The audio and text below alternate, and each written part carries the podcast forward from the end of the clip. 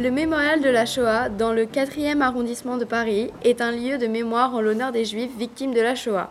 Ce terme désigne la destruction planifiée, systématique et massive des Juifs par les nazis et leurs collaborateurs pendant la Seconde Guerre mondiale. On y trouve un centre de documentation avec des archives, notamment celles créées par des Juifs français en 1943, qui souhaitaient apporter des preuves pour un procès à venir. Ce lieu est d'abord un lieu de mémoire et de recueillement pour les familles des victimes. Le mur des noms dans la cour d'entrée a été inauguré en janvier 2005. Le nom des Juifs est gravé directement dans des pierres provenant de Jérusalem. En tout, il y a 76 000 noms, prénoms, années de naissance classés selon les années de déportation de 1942 à 1944, puis par ordre alphabétique. Ce mur joue un rôle de cimetière car, malgré le fait que les corps n'y soient pas, les familles des victimes viennent mettre des fleurs, mais le plus souvent des pierres, symbole d'éternité dans le rite funéraire juif. Il s'agit en effet de redonner un nom aux victimes, autrement dit de leur rendre une humanité que les nazis avaient voulu leur retirer.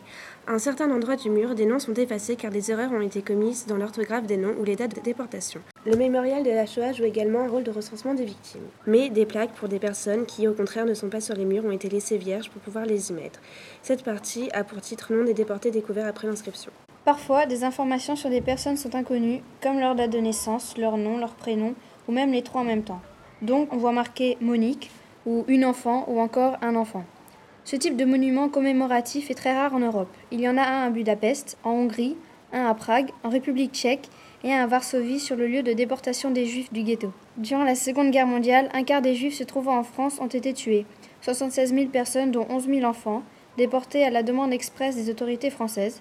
Les trois cas ont réussi à se cacher ou à se sauver. Le tombeau du martyr juif inconnu. Le tombeau est situé dans une crypte dans laquelle la couleur dominante est le gris, couleur sombre qui rappelle les cendres des victimes. Au milieu de la crypte se trouve une grande étoile de David, au milieu de laquelle une flamme brille constamment, symbole d'éternité, sur le modèle de la tombe du soldat inconnu sous l'arc de triomphe. Sur chacune des six branches, il y a des urnes où ont été placées les cendres de nombreuses victimes retrouvées après la destruction des camps d'extermination.